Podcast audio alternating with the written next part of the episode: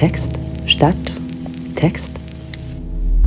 Eine Vorlesung von Professor Dr. Stefan Poromka an der Universität der Kunst der Berlin im Sommersemester 2021.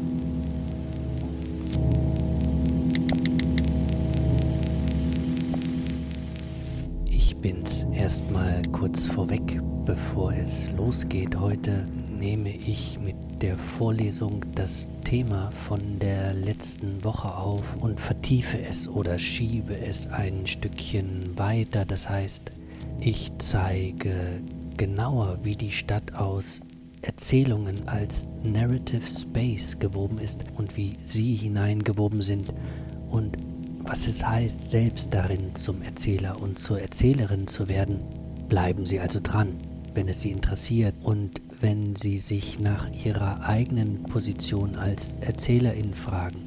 Falls Sie aber schon mit Blick auf die nächste Woche mal endlich eine andere Stimme hören wollen, dann spulen Sie einfach bis knapp vors Ende dieses Audios zur Aufgabe der Woche. Da gibt es einen Link zur Soziologin Martina Löw, die über ihr Konzept der Eigenlogik der Städte spricht. Das ist ein Konzept, das unmittelbar mit der hier vorgestellten Idee vom Text der Stadt gekoppelt werden kann.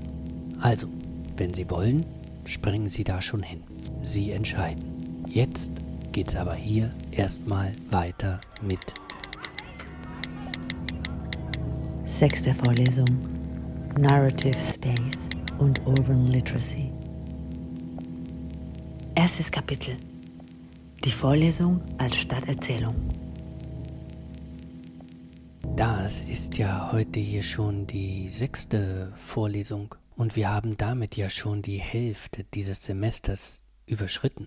Hm, hier werden es so elf Vorlesungen insgesamt, vielleicht werden es zwölf, mal sehen. Es heißt aber auf jeden Fall, dass ich jetzt auch immer mal wieder ein bisschen was zusammenfassen will, also wiederholen will und dabei zugleich natürlich auch ein bisschen weiterschieben will. Sie haben ja vielleicht gemerkt, dass ich gerne mit Wiederholungen arbeite. Ich sage dann immer, erinnern Sie sich äh, oder vielleicht erinnern Sie sich und dann kommt immer etwas aus den letzten Audios der letzten Woche nochmal nach vorne. Oder ich repetiere tatsächlich so ein paar Formeln oder drehe einfach nochmal in demselben Gedanken rum. Ich sage ja grundsätzlich immer ganz gern, dass so eine Vorlesung hier für mich aber eigentlich auch für alle anderen, die an einer Universität so eine Vorlesung machen oder die eine ganze Vortragsreihe vorbereiten. Also, dass so eine Vorlesung so etwas wie eine große Erzählung ist. Und vielleicht ist die Vorlesung sogar der einzige Ort an der Universität, wo man mal in so eine größere Erzählung hineinkommen kann und sie entwickeln kann und testen kann.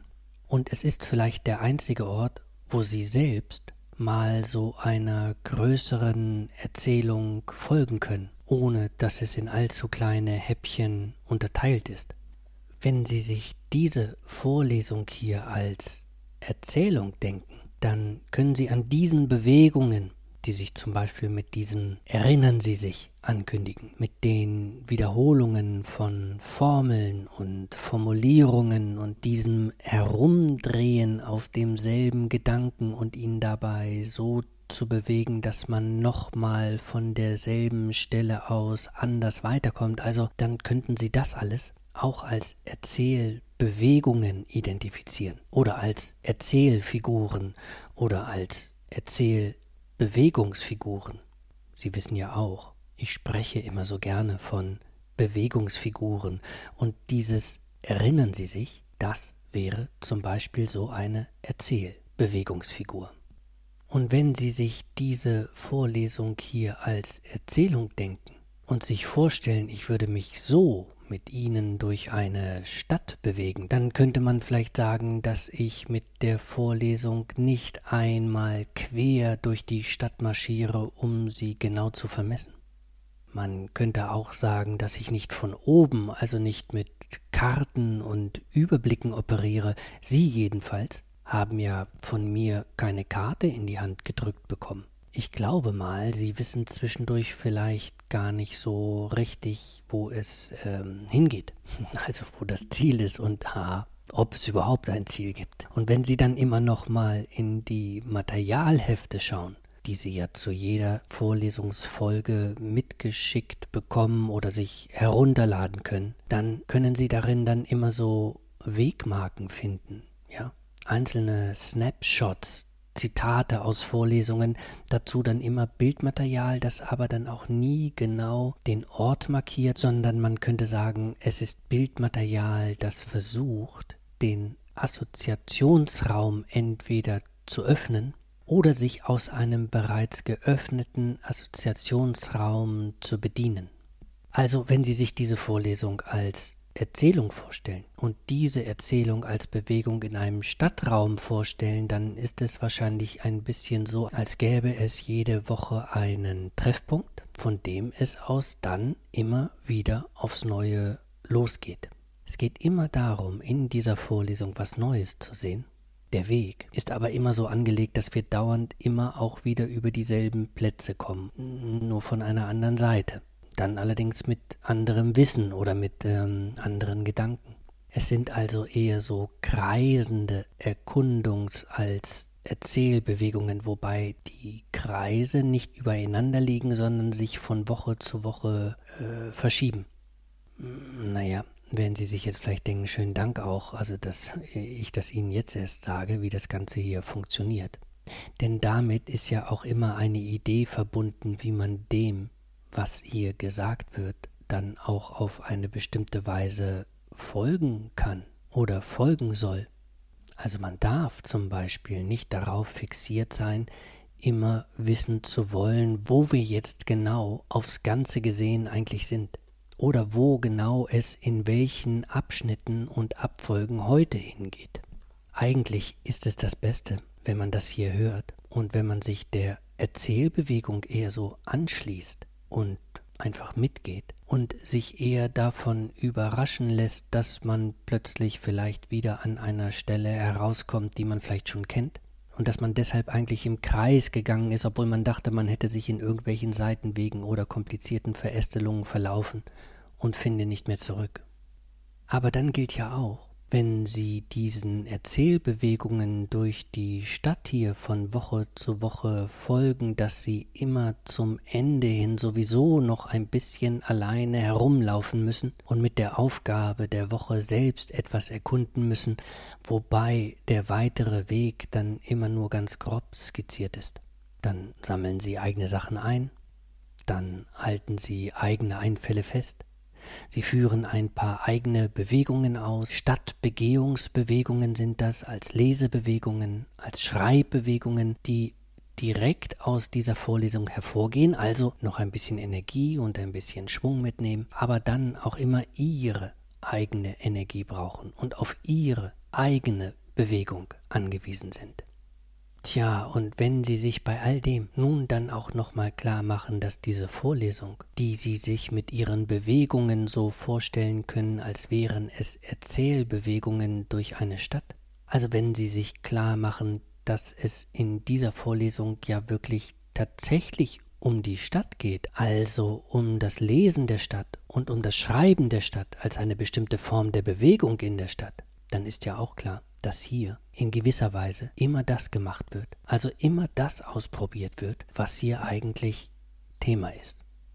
Womit ich jetzt eigentlich zu Beginn dieser Vorlesung auch nur die ganze Zeit auf einem einzigen Gedanken herumgedreht bin. Allerdings, das werden Sie jetzt sehen, jetzt werde ich Ihnen weiterschieben, um mit Ihnen gemeinsam über das nachzudenken, was es denn bedeutet, wenn wir so etwas wie diese Vorlesung eine Erzählung oder sogar eine Stadterzählung nennen.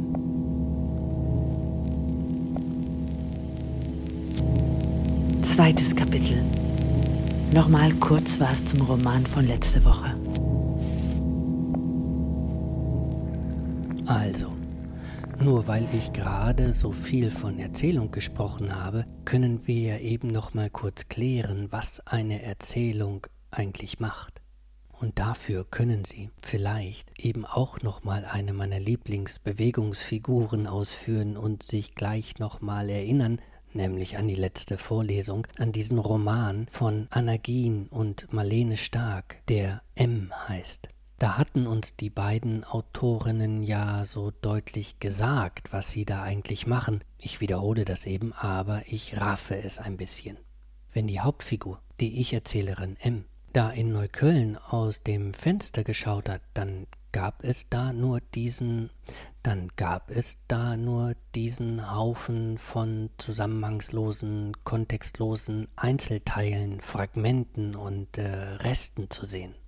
Die flogen da, Sie erinnern sich, wie nach einem großen Kollaps in Neuköllner Straßen herum und verteilten sich obendrein in Ems Zimmer. Die flogen aber auch in ihrem Leben herum. Der Zusammenhang war weg, die Linie war weg.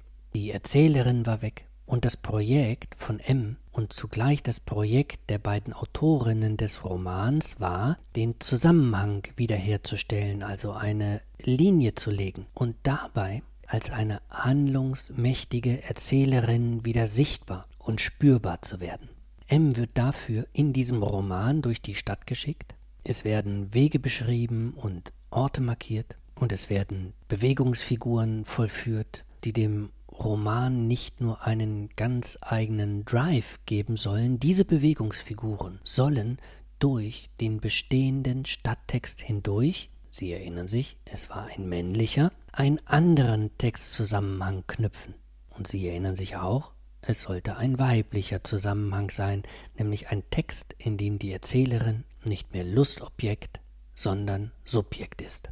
Und ich hatte gesagt, die Autorinnen Gien und Stark knüpfen sich dabei an bereits vorhandene Texte und Texturen an und weben sich durch sie hindurch in einen neuen Text hinein, der mit dem bestehenden Text der Stadt so verwoben ist, dass sie, dass ich, also dass wir, dass die Leserinnen des Romans einen Vorschlag dafür bekommen, wie der Text der Stadt anders zu lesen sei und wie Sie, also wie ich, wie wir, uns darin selber sehen und uns anders durch diesen Text der Stadt hindurch bewegen können. Okay, das kennen Sie alles. Das hatte ich Ihnen ja in dem Roman gezeigt. Ich hatte aber zugleich gesagt, dass ich, wenn ich über diesen Roman spreche, nicht nur über diesen einen Roman spreche, sondern über unsere Beziehung und unseren Umgang mit literarischen Texten überhaupt. Und viel konkreter habe ich damit etwas über das gesagt, was eigentlich eine Erzählung ist und eine Erzählung macht und was wir mit Erzählungen machen.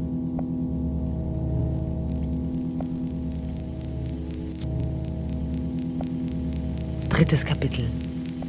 Wie Erzählungen Zusammenhang herstellen. Hm, was eigentlich eine Erzählung ist und eine Erzählung macht und was wir mit Erzählungen machen.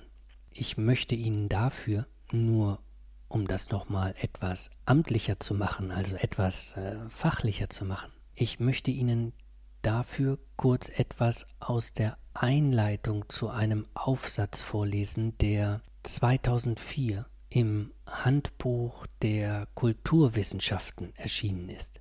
Dieses Handbuch ist ein Klassiker, es steht eigentlich in jeder Bibliothek und ist auch vielfach online einsehbar. Vielleicht notieren Sie sich mal, dass Friedrich Jäger und Burkhard Liebsch die Herausgeber dieses Handbuches sind. Friedrich Jäger und Burkhard Liebsch dieses Handbuch besteht eigentlich aus drei wuchtigen Bänden, wovon einer etwa dieses Geräusch macht, wenn ich ihn hier auf meinen Tisch lege.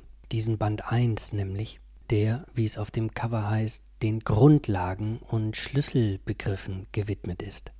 Und da, in diesem ersten Band, also dieses Handbuchs der Kulturwissenschaften, da gibt es auf Seite 251 einen längeren Artikel, der den Titel Sinn und Erzählung trägt. Untertitel Narrative Kohärenzansprüche der Kulturen. Sinn und Erzählung, narrative Kohärenzansprüche der Kulturen. Naja gut, das klappert ein bisschen, aber mit dem, was wir jetzt auch schon an dem einen Beispiel eines Stadtromans als Stadttext zusammengetragen haben, lässt sich das eigentlich ganz gut übersetzen. Und das will ich jetzt mal machen. Also ich klappere den nach, wobei Sie dann wirklich den entscheidenden Ausschnitt ganz hinten im Materialheft zu dieser Vorlesungsfolge finden und auch nachlesen können. Also ich klappere damit ein bisschen und dann übersetze ich das und dann schleife ich das nach. Und dann öffne ich von dort ausgehend nochmal den Blick darauf, was das für die Stadt als Erzählraum, als Narrative Space, wie ich dann sagen werde, bedeutet.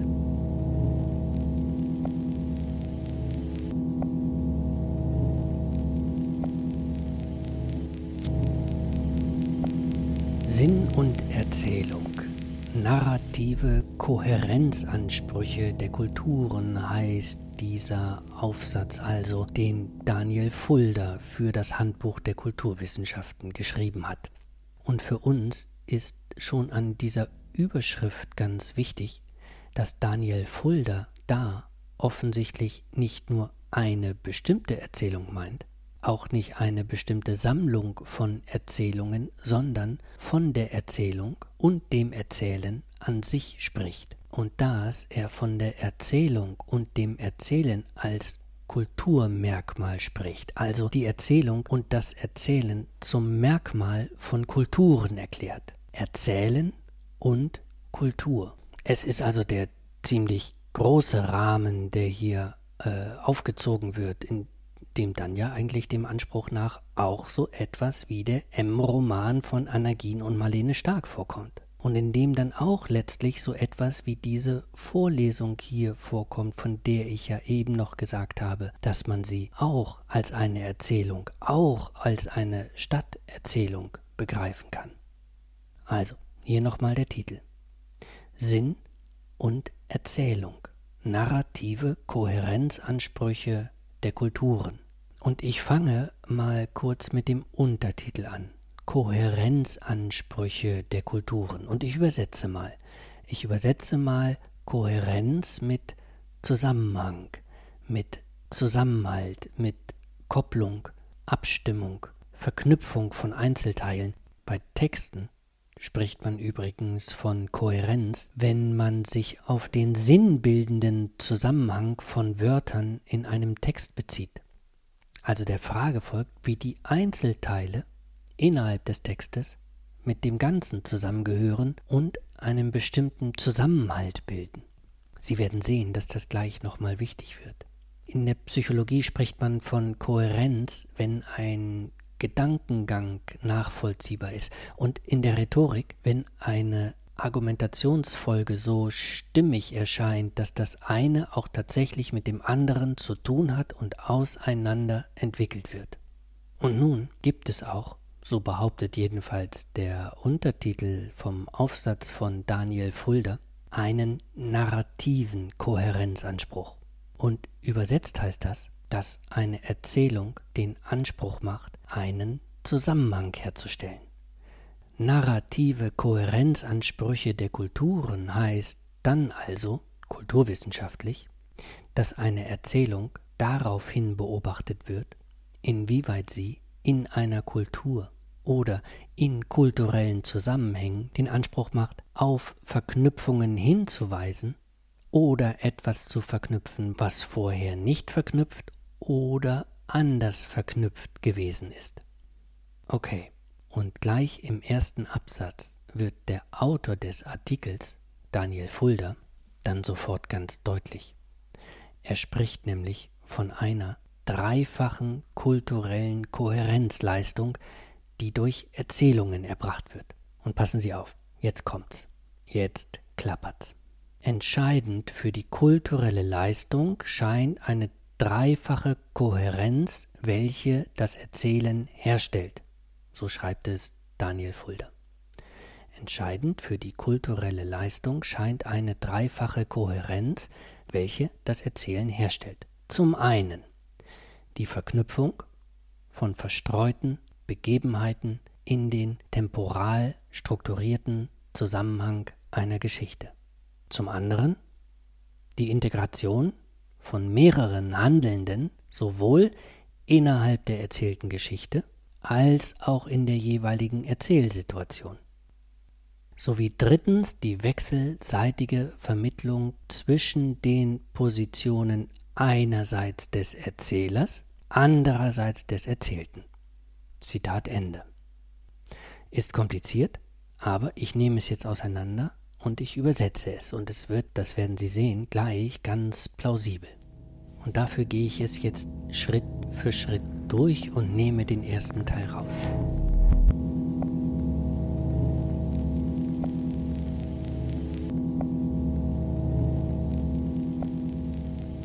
Also, Daniel Fulda sagt, entscheidend für die kulturelle Leistung der Erzählung ist zum einen die Verknüpfung von verstreuten Begebenheiten in den temporal strukturierten Zusammenhang einer Geschichte.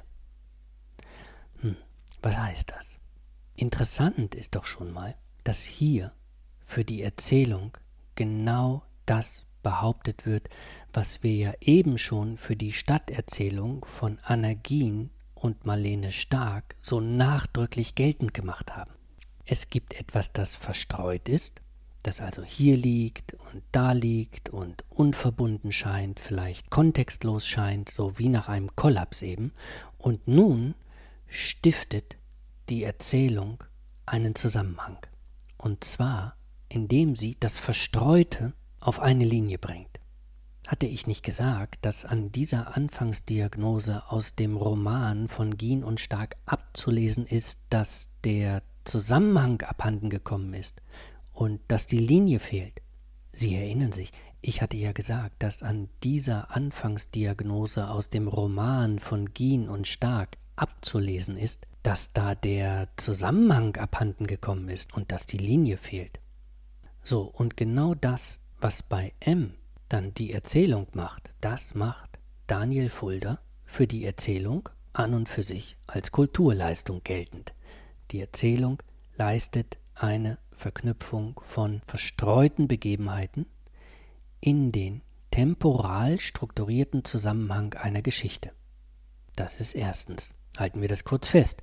Wo erzählt wird, da entsteht ein Zusammenhang, der über eine Linie, eine Zeitlinie hergestellt wird. Erzählt wird, was passiert oder passiert ist oder passieren wird eins nach dem anderen und wir können dem eins nach dem anderen folgen.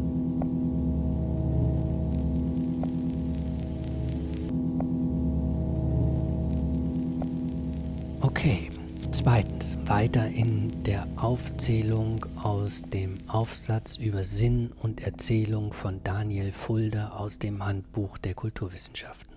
Ich zitiere wieder. Ich nehme wieder das Stück heraus. Entscheidend für die kulturelle Leistung der Erzählung ist, zum anderen, die Integration von mehreren Handelnden sowohl innerhalb der Geschichte als auch in der jeweiligen Erzählsituation, schreibt Daniel Fulda. Und was heißt das? Eigentlich ganz einfach. Es heißt, die Leistung der Erzählung ist nicht nur, dass sie Verstreutes miteinander verbindet, Sie verknüpft auch Handelnde. Und wenn Sie jetzt an den Roman M denken, dann bringt die Erzählung ja tatsächlich ganz verschiedene Personen zusammen. Das heißt, alle werden in einen Handlungskontext gesetzt. So wird ja im Roman zum Beispiel mit einzelnen Leuten der Kunstbetrieb nachgebildet, von der Universität der Künste ausgehend, über die Ateliers und Produktionsräume bis hin zu den Galerien und den Museen. Und erinnern Sie sich daran, dass der Roman von Stark und Gien mit einer Widmung beginnt, in der knapp 240 weibliche Vornamen aufgelistet sind, also 240 Frauen, die damit allesamt in denselben Handlungs- und Erfahrungsraum gestellt werden. Und bedenken Sie doch, ist es nicht so, dass dieser Roman gerade dadurch, dass er veröffentlicht wird und dass er gelesen wird, dass er dadurch sie und mich, also uns, miteinander in einem Handlungsraum verknüpft. Ist es also nicht so, dass diese Erzählung genauso wie da in diesem Aufsatz über die kulturelle Funktion der Erzählung im Handbuch der Kulturwissenschaften behauptet wird, Kohärenz herstellt, eine Verknüpfung in Gang setzt, Zusammenhang herstellt, also eine Gemeinsamkeit, ein gemeinsamen Erfahrungsraum, den es erstmal so gar nicht gibt, sondern eben erst über die Erzählung entworfen wird.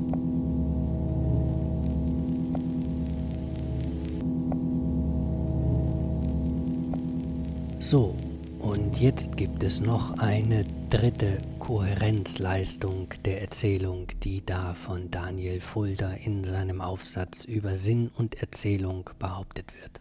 Neben der Leistung verstreute Ereignisse auf eine Linie zu bringen, neben der Leistung einen gemeinsamen Erfahrungsraum zu entwerfen, nennt Daniel Fulda drittens als kulturelle Leistung der Erzählung die wechselseitige Vermittlung zwischen den Positionen einerseits des Erzählers, andererseits des Erzählten. Hm. Klingt auch kompliziert, ist es aber gar nicht so sehr. Erinnern Sie sich auch hier noch mal kurz an den M-Roman, dessen Ausgangspunkt ja war, dass da mitten im Neuköllner Kommunikationskollaps nicht nur der Zusammenhang abhanden gekommen war und dass nicht nur die Linie abhanden gekommen war, sondern dass auch die Erzählerin selbst verloren gegangen war. Alles war nur noch Stückwerk, sie selbst war nur noch Stückwerk, sie selbst war nur noch ein bloßes, ungefügtes Objekt, und nun startet im Roman diese Erzählung, um die Ich-Erzählerin M aus dem Objektstatus zu befreien und sie handlungsmächtig, erzählmächtig werden zu lassen. M versucht, ihre Kraft zurückzubekommen. M versucht, ihre Stimme zurückzubekommen. Sie versucht sich selbst über das Erzählen zu konstituieren in der Hoffnung, dass sie als gestärkte Erzählerin Zugriff auf das Erzählte bekommt. Und genau das ist gemeint mit wechselseitiger Vermittlung zwischen den Positionen einerseits der Erzählerin, so müsste man sagen, und andererseits des Erzählten. Anders gesagt, wo erzählt wird, konstituiert sich ein Objekt als Erzählerin. Die Leistung der Erzählung ist, dabei mitzuhelfen, dass sich die Erzählenden als Subjekt des Erzählten erfahren.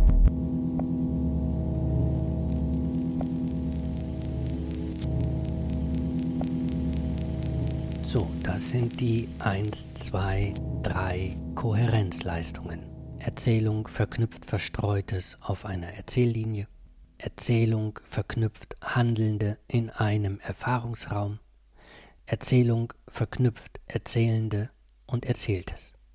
Und ich nenne Ihnen jetzt kurz nochmal den Titel dieses Beitrags, der im Handbuch der Kulturwissenschaften erschienen ist. Sinn und Erzählung, narrative Kohärenzansprüche der Kulturen. Und okay, narrative Kohärenzansprüche der Kulturen, das wissen Sie jetzt. Gemeint ist damit die dreifache Leistung der Erzählung kulturelle Zusammenhänge herzustellen. Und der Überbegriff für diese Zusammenhänge wird von Daniel Fulda im Haupttitel genannt Sinn und Erzählung. Sinn und Erzählung. Sinn ist es. Erzählend wird Verstreutes auf einer Linie in einem neuen Erfahrungsraum so verknüpft, dass ein Vorschlag für Sinn gemacht wird. Aus der scheinbaren Sinnlosigkeit aller um uns herumrauschenden Partikel in Zeit und Raum wird erzählend eine Form hergestellt, die als sinnvoll erfahren werden kann. Man muss mit diesem Sinn nicht übereinstimmen. Man kann das Sinnvolle auch in Frage stellen. Man muss das nicht annehmen. Das, was die Erzählung macht, ist nur ein Vorschlag ob man die von der Erzählung vorgestellte Kohärenzbildung plausibel findet, ob man sich darin wiederfinden kann oder wiederfinden will, ob man andere darin wiederfindet, ob man überhaupt denkt, dass sich die Welt auf diese Weise kohärent fassen ließe oder ob man nicht ganz anders über ihren Zusammenhang nachdenken und davon erzählen müsste, das ist mit diesem einen Erzählvorschlag überhaupt nicht entschieden. Vielmehr könnte man sagen, dass eine der ganz wesentlichen Kohärenzleistungen der Erzählung vor allem darin liegt, dass sie Kommunikation darüber in Gang setzt, wie Zusammenhänge zu denken und zu knüpfen wären und ob und wie sich auf sinnvolle Weise Sinn herstellen lassen könnte. Und es ist diese Kommunikation über Kohärenz, über Bedeutung und über Sinn. Es ist diese Verständigung darüber, in der das Moment der Verknüpfung, der Verbindung, des gemeinsamen Erfahrungsraumes, der Erfahrung der gesellschaftlichen und kulturellen Kohärenz beschlossen ist.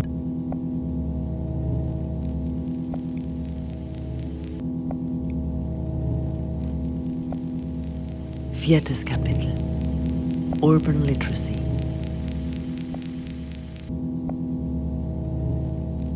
Ich hatte Sie ja in der letzten Woche gebeten, sich über zwei Sachen Gedanken zu machen und ein paar Einfälle zu notieren. Einmal sollten Sie überlegen, welche Texte eigentlich schon da waren und die für Sie vorgeschrieben haben, wie die Stadt, in der Sie jetzt sind, zu lesen sei und wie man in und über diese Stadt schreiben kann. Und dann hatte ich sie auch noch darum gebeten, mal einen kleinen Entwurf für einen Stadttext festzuhalten, den Sie gerne schreiben würden.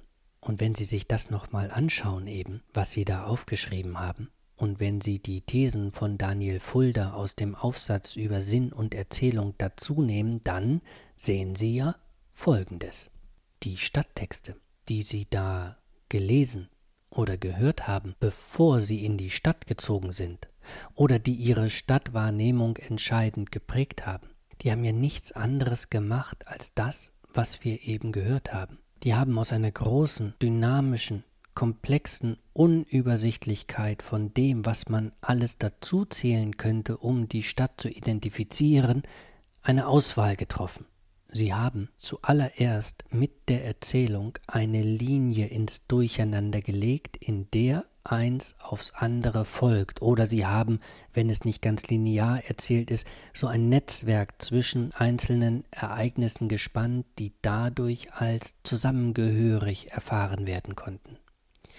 Diese Texte, an die Sie sich erinnert haben, haben dabei für Sie einen Raum eröffnet, in dem bestimmte Punkte markiert waren, die angesteuert wurden, in denen etwas passiert ist oder die sich verändert haben. Zimmer, Wohnungen, Häuser, Parks, Plätze, Viertel, Geschäfte, Hotels, Galerien, Universitäten, was auch immer. Jeder dieser Punkte erscheint für sich, aber sie erscheinen immer als exemplarische Räume dieser Stadt, über deren Verbindung der viel größere Stadtraum aufscheint. Und dann sehen Sie auch, wenn Sie nochmal in die von Ihnen erinnerten Texte hineinschauen, dass immer eine Gruppe verstreuter Figuren auf diese Linie oder in dieses Netzwerk hinein so platziert worden ist, dass die als Akteure erscheinen, die in die Gegebenheiten verstrickt sind und sie wohl oder übel weiterstricken. Und schließlich sehen Sie an den von Ihnen erinnerten Texten, dass in ihnen allein durch die Behauptung, dass es eine Erzählerin oder einen Erzähler gibt, dass es eine erzählende Stimme gibt, die unseren Blick auf den Stadtraum ausrichten kann und uns etwas zeigen kann, dass diese Behauptung auf geradezu beschwörende Weise davon ausgeht, dass man im großen unübersichtlichen Durcheinander der Stadt nicht untergeht, sondern dass dieser Stadtraum probeweise, erzählend, strukturiert werden kann. Und zwar so, dass Sie als Leserinnen, als Hörerinnen etwas ganz Entscheidendes machen und wovon ich ja in so manischen Wiederholungen immer wieder spreche. Sie sind nämlich in diese Texte an die sie sich jetzt erinnert haben, damals eingetreten. Und als sie dann in den Stadtraum eingetreten sind, sind sie in den Rahmen eingetreten, der von diesen Texten aufgespannt worden ist. Und dabei hat ihnen jeder dieser Texte beigebracht, wie die Stadt zu lesen sei. Und tatsächlich haben sie sich dabei in ein Lesegerät verwandelt, das sich an den Text anschließt und abruft, was abzurufen ist. Ich habe sie ja gefragt, welcher Text hat sie geprägt, welcher Text hat sich in sie eingeschrieben, welcher Text hat sie so geformt, dass er den Status ihrer Wahrnehmung und Einschätzung und damit auch ihre eigenen Bewegungen innerhalb der Stadt verändert hat. Und so kann man eben sagen, dass sie in diesem Text schon drin waren, bevor sie ihn überhaupt gelesen haben. Sie sind drin vorgesehen gewesen, so wie etwa eine Abtastnadel eines Plattenspielers in der Platte vorgesehen ist. Diese Nadel ist ja schon da, aber man kann sie nicht sehen. In der Platte steckt sie nur als eine Art Gegenform, die sich erst noch dem Eingeschriebenen in der Platte hingeben wird. Und das ist magisch, oder? Aber verstehen Sie, darum geht's. Es geht darum zu verstehen, dass Ihnen der Text der Stadt eben nicht einfach so als Objekt gegenüber auf dem Tisch liegt oder im Regal steht. Das tut er natürlich auch, aber nur als das, was Sie da auf dem Tisch oder im Regal als Objekt sehen. Der Text der Stadt aber ist etwas viel komplexeres als dieses eine Objekt. Er ist etwas viel dynamischeres. Er ist nicht dieser eine Text, er ist eine Textur. Er ist eine Hypertextur, in der es eben nicht so sinnvoll ist, zwischen innen und außen zu unterscheiden, weil beides so miteinander verwoben ist und durcheinander hindurch gewoben ist, dass sich das eine erst durch das andere herstellt. Und noch magischer wird es dann ja übrigens, wenn Sie nun nochmal auf den Text schauen, den Sie für sich selbst annonciert haben. Also, ich fragte ja nach dem Roman oder nach dem Text, den Sie selbst gerne über die Stadt schreiben würden. Und sagen wir, warum nicht? Sie schreiben wirklich einen Roman. Also Sie verwandeln sich auf ganz bewusste Weise selbst in einen Schreibenden oder in eine Schreibende. Ausgerechnet Sie, die Sie doch von anderen Texten in ihrer Stadtwahrnehmung geprägt sind und im Rahmen dieser Texte längst agieren, indem sie eine angelesene, eingeübte und dabei ihnen eingeschriebene Stadtwahrnehmung reaktivieren. Wenn Sie jetzt schreiben, dann passiert genau das, was ich genauso manisch hier immer wiederhole. Diese Texte, an die Sie sich erinnert haben, weben sich durch Sie hindurch und Sie stellen etwas her, was aus diesem Gewebe hervorgeht und zugleich dann wieder in dieses bestehende Gewebe hineingewoben ist. Sie schreiben am großen Stadttext weiter. Lassen Sie mich noch einmal Daniel Fulda zitieren aus diesem Text über Sinn und Erzählung. Da reformuliert er ein paar Seiten weiter genau das, was ich eben gesagt habe, nur im größeren Maßstab. Festzuhalten ist, schreibt Daniel Fulda, dass Erfahrung, also Stadterfahrung zum Beispiel, sich stets auf Praktiken bezieht, die ihrerseits schon unter Zuhilfenahme narrativen Denkens entworfen wurden, die also letztlich weniger narrativ vorstrukturiert als ein Produkt narrativer Weltaneignung sind. Auch kompliziert, meint aber auch letztlich etwas relativ Einfaches, es toppt das Magische, von dem ich eben gesprochen habe, denn mit dem narrativen Denken ist nun etwas gemeint, was wir nicht nur eingeübt haben und antrainiert haben und was dann wieder abrufbar ist, sondern narratives Denken heißt, dass das Erzählen so weit in uns eingelassen ist, dass es unsere Selbst- und Weltwahrnehmung grundsätzlich bestimmt. Das Erzählen ist also so in uns hineingewoben. Und erzählend ist es so durch uns hindurchgewoben, dass wir uns und die Welt dauernd über das Erzählen, erzählend beobachten und das dann wieder in nächste Erzählungen übersetzen, die wiederum Anschlüsse für andere Erzählungen liefern.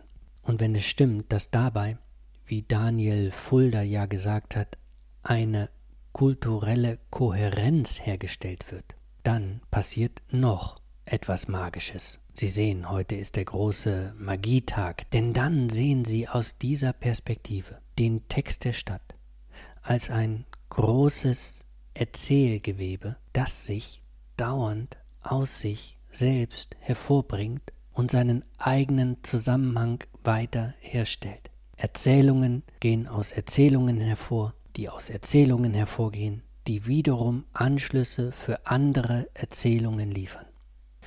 Und die Stadt verwandelt sich damit in einen riesigen Narrative Space, einen Erzählraum, in dem und an dem unablässig gesponnen wird, und zwar mit uns, durch uns hindurch.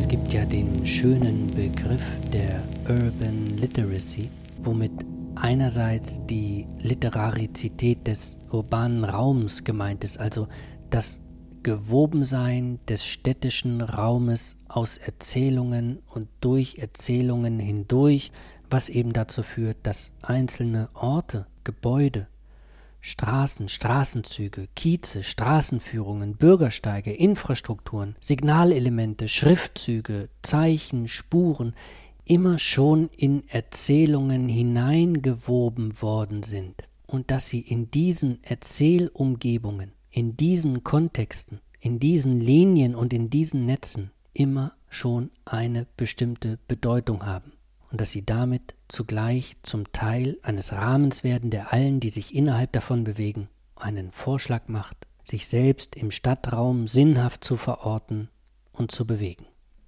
Urban Literacy bezeichnet also dementsprechend die äh, Vorhandenheit die Vorgängigkeit des Textes der Stadt und seiner Organisation in fortlaufenden, miteinander verwobenen Erzählungen. Und Urban Literacy ist aber zugleich eine Kompetenz. Es ist nämlich das, was Sie einüben können und was Sie entwickeln können und was Sie beherrschen und weiterentwickeln können, wenn Sie in den Stadtraum eintreten und wenn Sie ihn so lesen können, dass Sie sehen, wo die Erzählungen herkommen wo die Erzählungen langlaufen, wo sich die Erzählungen verdichten, wo sich die Erzählungen überschneiden und wo sie konkurrieren, wo sie sich stützen, wo sie sich auflösen und wo sie neue Zusammenhänge erzeugen. Und Urban Literacy ist dann zugleich ihre Kompetenz, ihr Vermögen, sich selbst dabei als Schreibende und als Schreibenden zu sehen, also zu erkennen und zu wissen, wie man sich in den Text der Stadt hineinwebt. Und gesteigerte Urban Literacy ist dann natürlich, mit diesem Schreiben zu experimentieren, also wirklich weiter zu schreiben, Texte zu schreiben, Erzählungen zu schreiben, einen Roman zu schreiben, poetische Verdichtungen aller Art im Stadtraum auszuprobieren, sich ganz konkret in den Text der Stadt einzuschreiben mit den Entwürfen für Texte, die auf Werbeflächen, auf Flyern, auf Schildern, auf Displays erscheinen oder gleich direkt mit dem Stift, mit der Sprühdose, mit dem Einkratzen von Zeichen, mit dem Kleben von Stickern, mit dem Kleben von Zetteln, von Plakaten, von Figuren, von immer neuen Textexperimenten als Versuchen, Bedeutung zu erzeugen und über diese Bedeutung probeweise Sinn. Also mit der letzten Aufgabe aus der letzten Woche. Zum einen mit der Erinnerung an die Texte, die ihre Wahrnehmungen und ihre Bewegungen in der Stadt so entscheidend geprägt haben. Und andererseits mit der Skizze eines ganz eigenen Stadttextes, in dem sie sich an ihre eigene Stadtwahrnehmung und die eigenen Bewegungen anknüpfen, um den Text der Stadt weiterzuweben. Damit sind sie dieser gesteigerten Form der Urban Literacy entscheidend näher gekommen. Sie sind jetzt auf dem Weg, eine echte urbane Literatin, ein echter urbaner Literat zu werden, der oder die sich darüber klar ist, wie schon die kleinsten Lese- und Schreibbewegungen unauflöslich mit dem Text der Stadt verbunden sind.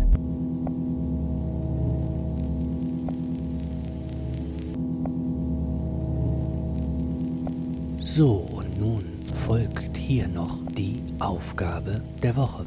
Mit der nehme ich mal auf, was ich heute über die Stadt als Erzählgewebe gesagt habe. Und ich nehme die Idee der Urban Literacy auf, die ich Ihnen ja als Kompetenz zugewiesen habe. Wenn Sie mal die YouTube-Seiten aufrufen und dort den Namen Martina Löw wie der Löwe nur ohne E eingeben und dazu die Wortfolge Eigenlogik der Städte, Eigenlogik der Städte, dann können Sie dort ein Interview hören. Dieses Interview wird geführt mit der Soziologin Martina Löw über ihr Konzept Eigenlogik der Städte.